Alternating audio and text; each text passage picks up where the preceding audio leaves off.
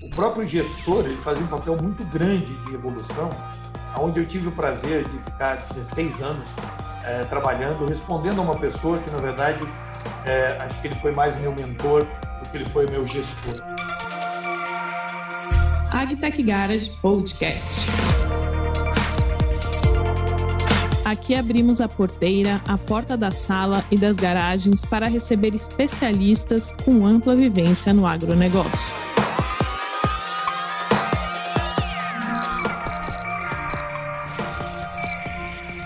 Olá, ouvinte! Eu sou Marina Salles, Head of Content do AgTech Garage News e tenho o prazer de receber aqui na nossa série Mentores o Jean Kleber Diniz, presidente da SEVA Saúde Animal no Brasil. Olá, Jean! Oi, tudo bem, Marina? Como é que você está? Prazer certo. estar aqui com você. Maravilha, Jean, seja bem-vindo. E antes Muito da gente obrigado. começar o nosso papo, eu quero destacar aqui algumas passagens da carreira do Jean, que trabalha há cerca de 30 anos na indústria de saúde animal. O Jean Kleber é formado em medicina veterinária pela Universidade do Estado de Santa Catarina, UDESC, e tem MBA em marketing pela Fundação Getúlio Vargas, FGV. É também especialista em administração pela Universidade Federal do Paraná, UFPR, e mestre em sanidade animal pela Universidade Estadual de Londrina, UEL. Nos últimos anos, o GE ocupou posições de liderança nas áreas técnica, comercial e de marketing em importantes corporações inter internacionais. E como falamos no início, atualmente é presidente da empresa francesa Seva aqui no Brasil conquistas e desafios da carreira do mentor. Tia, você adquiriu larga experiência no mercado de saúde animal ao longo da carreira e o setor sempre foi uma paixão para você. Conta para gente por que você escolheu ser médico veterinário. Ah, Marina, foi, foi alguma coisa interessante. Eu acredito que nasceu a paixão por ver outros médicos veterinários e um pouco altruísta, sabe? Quando a gente começa a olhar uma profissão que te encanta pela colaboração que ela pode dar para todos, né? Para a população inteira. E quando eu vi a área da medicina veterinária é, conectada com a produção de alimento, para mim, eu achei aquilo muito bonito. E comecei a me ligar um pouquinho na área da veterinária, porque eu achava que isso ia ser, sabe, uma uma grande colaboração. E, e eu tinha um pouco dessa ideia altruísta de querer é, fazer alguma coisa muito diferente, sabe? E por isso eu acho que foi uma das coisas que me ligou à produção animal e me ligou à medicina veterinária por causa disso, né? Que foi o grande fator, essa um pouco altruísmo. E o agronegócio já fazia parte da sua vida? De onde você é, Jean? Já eu sou do interior do Paraná, nascido em Paranavaí, né, no noroeste do Paraná, indo para o lado da divisa do Mato Grosso, uma terra de produção de gado é, mas morei muito pouco ali, morei muito no norte do Paraná, que é uma área de produção intensiva agrícola também, né? Então passava a infância andando pelo campo, andando, saindo da cidade, é, tomando banho em cachoeira, fazendo coisas assim. Uma cidade pequena era Pucarana naquele momento, e, e eu cresci ali até os 16 anos, quando eu saí dali para fazer um cursinho fora e me ligar à, à ideia de, de fazer uma faculdade veterinária uh, para isso. E daí fui fazer essa faculdade em Santa Catarina, né? E aí que foi começar a minha ligação, uma área de alta produção de gado, inclusive, do estado de Santa Catarina, que é o Planalto catarinense, né? Isso que eu ia te perguntar, se você já entrou na faculdade com esse olhar para os animais de grande porte. É, não, acho que isso foi acontecendo dentro da, da produção, porque a gente começa a ter contato com todos os, todas as espécies, né? E, na verdade, eu comecei minha carreira é, com animais, com, com, clínica veterinária, há muito tempo atrás, porque veio dessa multiespécie que a universidade te dá, e eu adorei muito. A Universidade de Lages é uma universidade muito interessante por te abrir muito horizonte, não fechar ela dentro de pequenos animais ou de é, grandes animais. Ela te dá um horizonte muito bom. É, e eu saí clinicando com aquela ideia de como eu conseguiria me encaixar na área de produção é, de proteína animal, né? E buscando uma oportunidade para isso. Então foi, acho que essa não foi um, imediato uma ligação lá, lá eu pude ver tudo, mas realmente uma ligação com a proteína estava na minha cabeça que eu deveria ter uma maneira de poder estar tá com ela, né? Uhum. Era uma indústria em que você acreditava e acredita, né? É, eu, eu sempre gostei muito da ideia de, de poder fazer alguma coisa grande, né? Não sei, um pouco de querer fazer é, fazer alguma coisa diferente, poder colaborar de alguma forma mais intensiva. E isso veio dentro do, naturalmente dentro da faculdade. Acho que ficou um pouco mais é, claro isso que eu acabaria sendo da área de produção, né? Eu nunca iria que a área clínica era uma passagem, mas minha área de prevalência era produção animal. Maravilha. E depois de formado, por quais empresas você passou? Você pode dar mais detalhes da sua trajetória? Marina, eu vou te dizer um pouquinho sobre ela, é bem mista, né? Mas eu comecei na produção animal, eu comecei em clínica e logo em seguida me liguei à produção animal na Aurora, que é a terceira empresa hoje de, de produção de aves do Brasil, a segunda de produção de suínos. É, e eu me liguei a essa a, a cooperativa Aurora. Isso foi em 89, começo de 89. Eu me graduei em 88. Em 89 eu me liguei à Aurora e coordenava a produção de aves nesse nesse momento lá.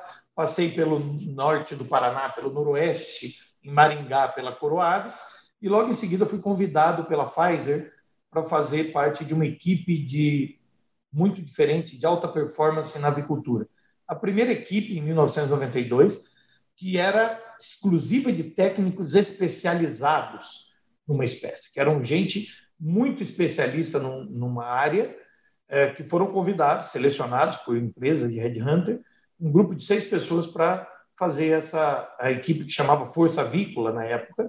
E aí nós começamos na Pfizer, entrei na área técnica comercial em 92, ah, sentindo que aí a gente já tinha um gap onde Técnico, eu já tinha muito boa formação, lia muito, estudava muito, mas vi que existia uma área que eu não conhecia, que eu precisava ter conhecimento, que era o marketing.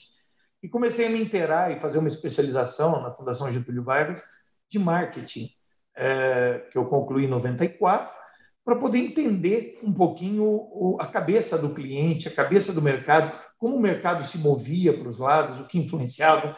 E aí, de 92 a 2000, eu tive na Pfizer, que era a maior empresa de saúde animal é, na época, e ela vendeu para uma outra empresa americana é, chamada Fibro. E nós começamos a empresa no mundo, né? E no Brasil fui responsável como gerente técnico desde o início da empresa. É, ela comprou um setor da Pfizer de, de aditivos para uhum. Nisso eu assumi a gerência técnica do Brasil em 2000, três anos depois me convidaram para fazer a gerência técnica da América Latina. Aí então eu já estava com todas as espécies novamente. Né? Desde 2000, quando a gente começou a Fibro, eu comecei a ser responsável por desenvolvimento de todo o negócio e de pesquisa e desenvolvimento de todas as espécies, né? É, de suínos, da área de ruminantes, gado de leite e vários dos produtos que hoje a gente tem no mercado foi desenvolvido e a gente desenvolveu. Eu era o responsável por esse desenvolvimento. Ah, como gerente técnico da América Latina, eu fiquei até 2008 eh, na Fibro, quando fui convidado pela Elanco, que era uma empresa do grupo Lilly, também farmacêutico humano, eh, a Elanco é o braço animal, para fazer a parte de marketing técnica, gerência de marketing técnica geral da área de avicultura, e passei para a Elanco em 2008, que era o meu maior concorrente por 16 anos, fui trabalhar com, com a Elanco. É, nesse momento eu tinha uma larga experiência de América Latina, consegui aplicar muita coisa também de volta no mercado brasileiro. Uh, e é uma empresa de alta rotatividade. Tive a excelente oportunidade profissional de conhecer muito, uh, de, de ter o job rotation como uma coisa natural das pessoas, porque é uma filosofia da empresa. E aí executei reestruturei a área de marketing de lá, uh, com lançamento de, uns, de projetos técnicos lindos de acompanhamento nós chegamos a acompanhar, por exemplo, 60 e poucos por cento da produção nacional de, de aves, da qualidade intestinal das aves do Brasil inteiro. Imagina, estamos falando em 6,4 bilhões de aves hoje, por ano, produzidas. É, e aí eu, eu, passei pela área de marketing, reestruturei, fui convidado para assumir a área técnica, a área comercial do Brasil, de usuários finais, né, de aves, suínos, em 2009 é, e logo em seguida voltei para a América Latina. Então, o que me deu oito anos da minha experiência foi uh, na América Latina, em 17 países, com equipes virtuais uh, e, e, responsável por toda a área técnica de todas as espécies. Então, eu estava no Equador uh, manejando o camarão, na semana seguinte, na Costa Rica, no alto de morro, fazendo palestra em, em produtores de leite. Uh, na semana seguinte, estava com a suinocultura na Venezuela na outra semana com camarão em Belize. Então era, foi uma vida muito bacana, uma experiência excepcional de como a gente pode viver em, em, em ambientes tão diferentes e conseguir produzir resultados com uma influência tão grande cultural, é, de produção, de estrutura financeira das empresas, do impacto financeiro diferente que cada país tem, de mercados diferentes. Esses oito anos, para mim, entre Pfizer, é, entre Fibro, que eu estive, e depois na Elanco, na área de, da América Latina, foi uma experiência excepcional. Uh, logo em seguida, a Pfizer me convidou de volta para voltar à Pfizer para assumir uma diretoria na área de, de avicultura, que tinha um projeto bem grande, e principalmente porque em seis meses iria ocorrer o IPO da Pfizer para empresas OETs. Ela ia separar a área humana da veterinária, e eu fui responsável em coordenar isso dentro de uma das áreas de negócio é, na Pfizer, nesse IPO, no início das OETs que aconteceu em início de 2013, concluindo na metade de 2013. Eh, era um projeto limitado, né? Onde eu passei esse tempo no projeto. Em seguida, em 2014, eu saí das OETs e assumi uma consultoria, eh, fazendo um trabalho exclusivo, inclusive, de dois anos, com uma empresa nacional, que é a Tectron, eh, do, do nosso amigo Daniel. É, e ele, é, o projeto era claro, era fazer a expansão da empresa, conseguir abrir os braços dela na América Latina uh, e com altas conexões, empresas de representação, duas americanas, uma francesa, uma espanhola, duas chinesas, mais toda a produção de, de premix, vitamínico, mineral, área de nutrição, de todas as espécies. É, eu fui coordenar o negócio no Brasil é, e a expansão e suporte para essa expansão uh, aos negócios da América Latina, registro de produtos de Ásia e, ao mesmo tempo, é, sustentar o negócio e crescer o negócio no Brasil. Esses dois anos eu fiquei como consultor e aí a Seva me convidou em 2017 para assumir a diretoria da área de aves ah, e em seguida, ah, em 2019, ah, é, eu fui convidado para assumir o Brasil na presidência do Brasil, né, como country manager do, do Brasil na Seva. Então, mais ou menos esses 32 anos resumindo nessa, nesses minutos aí, foi uma experiência mista. Então, eu fui como veterinário, entrei numa especialização de marketing, fui fazer um MBA para entender a administração de um negócio completo em 2003. Em 2008, uh, concluindo um sonho que era ter um mestrado técnico na área técnica, uh, na, em, em prevenção, né? principalmente em medicina veterinária preventiva, é, e aí é, essas experiências tanto na área de vendas, de marketing, técnica e de direção que construíram, acho que para mim essa essa essa trajetória. Riquíssima sua trajetória, diga-se de passagem, Jean. Incrível a sua história. E eu queria que você falasse, né? Acho que tem vários pontos de virada nessa história, mas se teve algum desafio que te marcou mais, que fez uma mudança importante na sua carreira? Ah, eu acho que sim, viu? Eu acho que teve dois, dois desafios é, que acho que foram muito interessantes. Foi sair do país, ou começar a trabalhar em 2003 fora do país, ou seja, é, a gente fala assim que mostrar que a gente é bom em casa às vezes é muito mais fácil mas mostrar fora de casa que a gente é bom, né? Excelente, a gente lembra a adolescência. Né? E é a mesma coisa quando a gente está desenhando uma empresa, está criando uma ideia, está entre a gente, a gente está a mil, é, mas uma hora a gente sai de casa, né? E quando você sai de casa, todos nós, um momento, saímos da, da casa dos pais, é, foi quando eu acho que eu fui para a América Latina em 2003, é, que eu tinha que provar é, tudo que eu sabia em outro país, em outra cultura, em outra língua, uh, outra realidade de mercado. Acho que foi o primeiro ponto de virada de internacionalização, de conseguir abrir a mente para esse que não existe mais um mercado, uma área, o Brasil, é, um canto, porque o mercado é muito aberto. É, acho que foi o primeiro ponto de virada.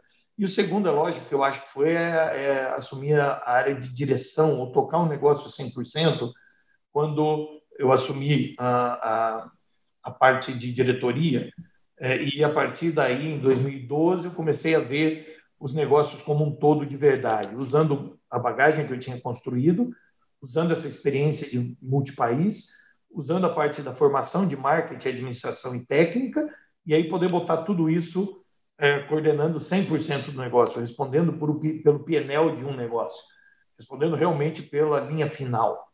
Né? Eu acho que aí sim você completa a, a, você faz uma virada na maneira de pensar a partir daí. Lógico que quando eu assumi a Seva no Brasil em 2019 também é uma um bom momento da, de trajetória, onde você uh, toca o país e aí o país é uma uma outra complicação. Você está preocupado com o movimento é, sindical, você está preocupado com é, a parte de economia, você responde por uma moeda estrangeira, é, você não tem controle sobre o câmbio, mas você tem que fazer alternativas várias. O ano passado, nós tivemos 38% de valorização do euro no Brasil. É, e a gente entrega resultado em euro, né? Uhum. Então, acho que todos os administradores de empresas internacionais tiveram que exercitar bastante a sua capacidade né, de resiliência e de uh, versatilidade para poder enfrentar uma desvalorização de 38%, entregando resultado em moeda em, em, dólar ou em euro. Então, realmente foi um bom, uma boa virada, um bom. A pandemia foi uma virada para todos nós, né? Uma maneira diferente de administrar. Sim, excelentes desafios. Gia, e chegamos agora no bloco especial para falar do que nos trouxe aqui as mentorias inspirações e aspirações das mentorias. Me conta uma coisa, você teve um mentor? Olha, Marina, eu tive um mentor formal e eu tive uma vantagem, eu acho, muito legal que existia antigamente, que era a proximidade do teu gestor como o teu primeiro, entre aspas, mentor.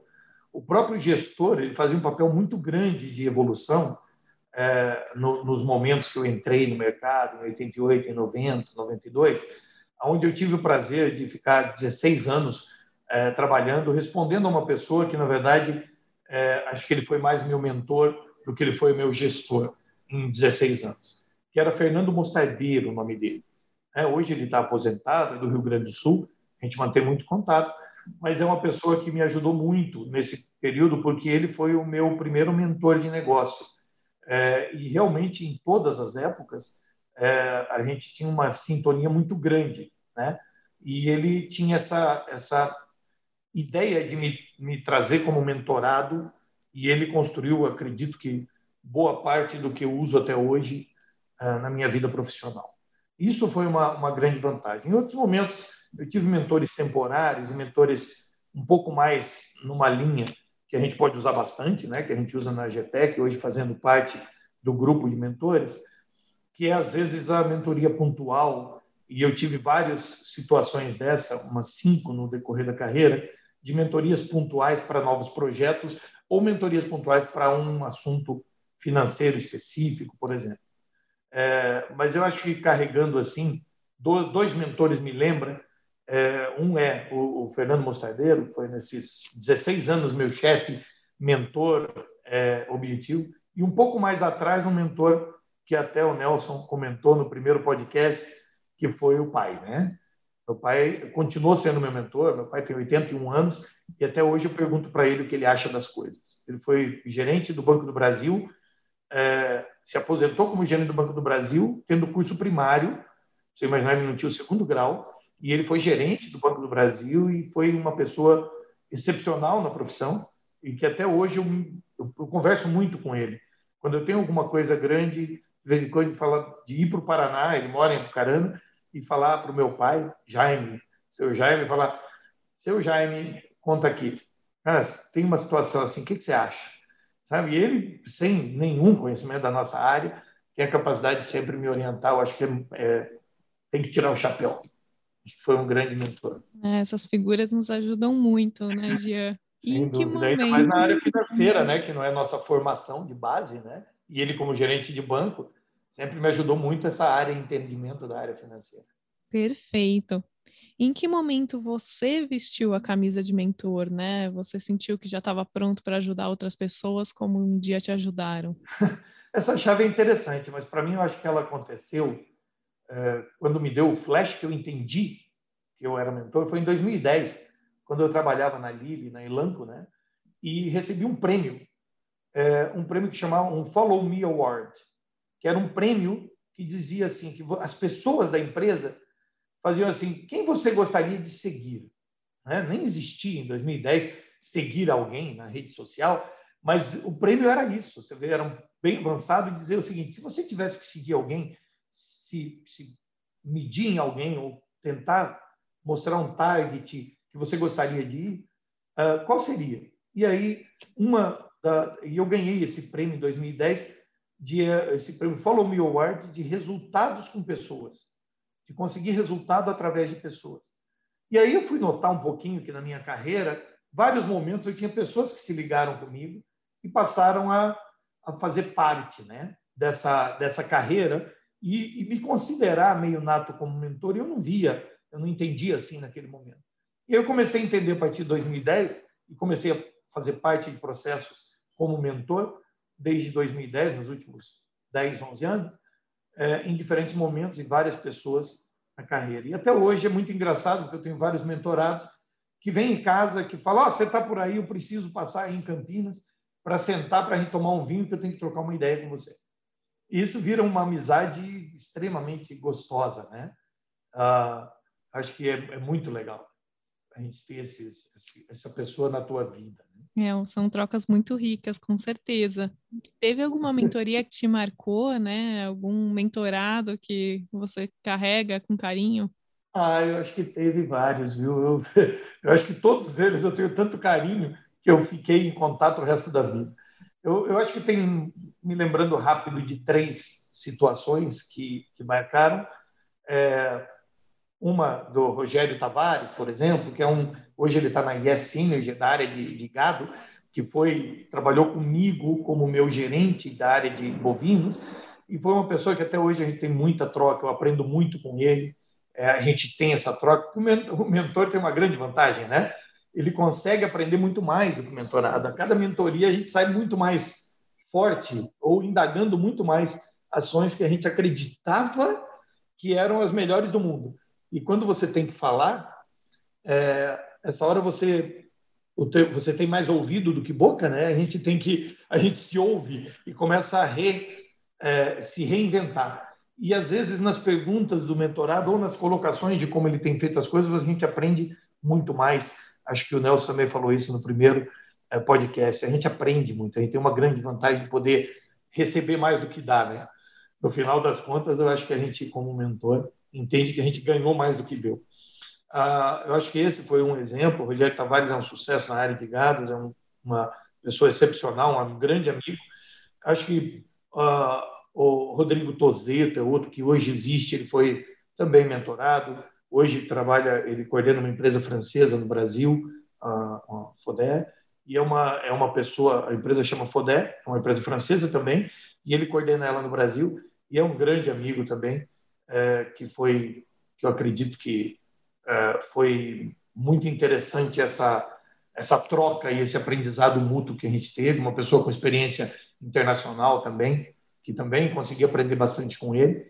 O último mentorado, que é da própria Seva, hoje ele é o CFO do, do México, ele foi transferido, era, era mentor, era um, um, mentorado meu, e hoje ele é CFO da nossa unidade da Seva no México, que é o Daniel Smellan, que também é uma pessoa fenomenal, é, com uma humildade incrível e uma capacidade de, de perguntas que fazem a gente se desdobrar em 20 para poder conseguir progredir com eles e uma velocidade de aprendizado também incrível. Acho que são três pessoas que marcaram muito, que, tem, que são sucesso também hoje, tem uma carreira muito bonita. Afinal, como posso te ajudar? Dia e agora a gente está caminhando para o final e eu queria que você resumisse quais são os pilares da sua experiência profissional para auxiliar os empreendedores que estão nos escutando. aquelas áreas, sabe, que você sente que é a pessoa certa para dar uma orientação? Marina, considerando a trajetória e o que a gente tem de, de, da experiência profissional, eu acredito que uma das coisas é a, a parte de entendimento de mercado, de expansão de mercado, que é uma coisa muito interessante, tanto na América Latina quanto no mercado global. É, parte da minha carreira, por exemplo, quando eu era marketing da América Latina, eu respondia para os Estados Unidos. É, essa interrelação internacional, eu acho que é importante, e os mercados internacionais. No agronegócio, lógico, né? principalmente na saúde animal, que é onde a minha predileção, minha, minha área de trabalho, nesses 32 anos. Mas uh, eu acho que uma, uma parte é entender esse gerenciamento, ou como uma empresa pode ser vista por outra. Né? Uh, se eu quiser apresentar a minha empresa economicamente, como ela está estruturada, como ela vai estar tá nos próximos 5, 10 anos, para um outro, para um empresário na China, por exemplo, existem algumas regras do negócio internacional que a gente usa muito é, para poder fazer isso. Né? O manejo de um PNL, a projeção de um, de um PNL, que é os lucros e as perdas, né? é uma maneira de gerenciamento que a gente usa na área financeira para poder uh, mostrar como está a empresa, exatamente o que ela dá, o que ela gasta, o que ela vai deixar na linha final, que não é um balanço como a gente usa no Brasil, mas eu acho que essa área de preparar a empresa para ela poder ser, se ter uma linguagem internacional na hora de defender ela, seja para um empresário, um investidor é, brasileiro, mas um investidor chinês, coreano ou europeu, eu acho que eu posso ajudar. Como que as empresas conseguem ver uh, quando elas estão buscando esse contato, até pela própria experiência nossa aqui. A Seva é uma empresa que tem 20 anos de idade, passou por 37, 38 aquisições agora, em 20 anos. Então, a gente tem esse, esse know-how que, para mim, vem desde a área de 2005, 2006, quando a gente começou a fazer avaliações de empresas né, para aquisição. E eu acho que aí, para entender assim, mercados internacionais, é, saúde animal, lógico, é, é, essa é minha área técnica em si, mas essa parte de como fazer essa conexão de uma maneira fair, de uma maneira que as empresas capturam mais fácil onde você está e para onde você quer ir. Né? Sensacional, Jean você vai ficar me devendo uma outra conversa sobre os mercados internacionais. Acho que o ouvinte ficou ah, muito curioso. Vai ser um prazer. Para saber é, como mercado... se posicionar, né? É incrível a sua experiência com tantos países e com tantas pessoas diferentes. O, o, mercado é interessante porque a gente é onde não imagina que pode existir mercados bons. É, mercados, por exemplo, como a América Central e o Caribe, dependem totalmente de importações, né? Eles têm, eles moram em ilhas, países pequenos, né? Se pegar o maior país da América Central, Nicarágua, é o tamanho do Rio Grande do Sul, é, é o maior país. É, então, nós temos países pequenos com alta interdependência, com culturas muito diferentes, judiados por uma parte política passada, muito anterior, de 20, 25 anos, 30 anos atrás, é, de guerrilhas, mas países maravilhosos, tanto na beleza natural quanto em capacidade de mercado com mercados que você fala, ah, mas aqui nós temos 200 milhões de pessoas, em tal país você tem é, 12. Sim, mas são 12, consumi 12 milhões de consumidores que dependem de mercado externo, né? que dependem dessa inter-relação. Então, tem, tem coisas muito engraçadas para a gente conversar aí, Marina, é, muito bacanas, sobre mercado, mercado da saúde animal, mercado de carnes e, e como se comporta em diferentes países. É muito bacana. Maravilha. Fica aqui a promessa de trazermos o Jean para outros podcasts. é um prazer. Eu queria, eu é que agradeço estar aqui com vocês. Eu acredito que aí um prazer com o Tomé, com o Marcelo, todos vocês, é, de poder estar convivendo com vocês. É, eu acho que eu tinha que devolver e, sem dúvida, me sentia nessa gratidão. A palavra que eu tenho com a Angetec é gratidão pelo aprendizado que ela está nos acelerando. Uma empresa já de inovação, mas aprendendo muito, muito com, com esse pessoal novo, com uma garra incrível.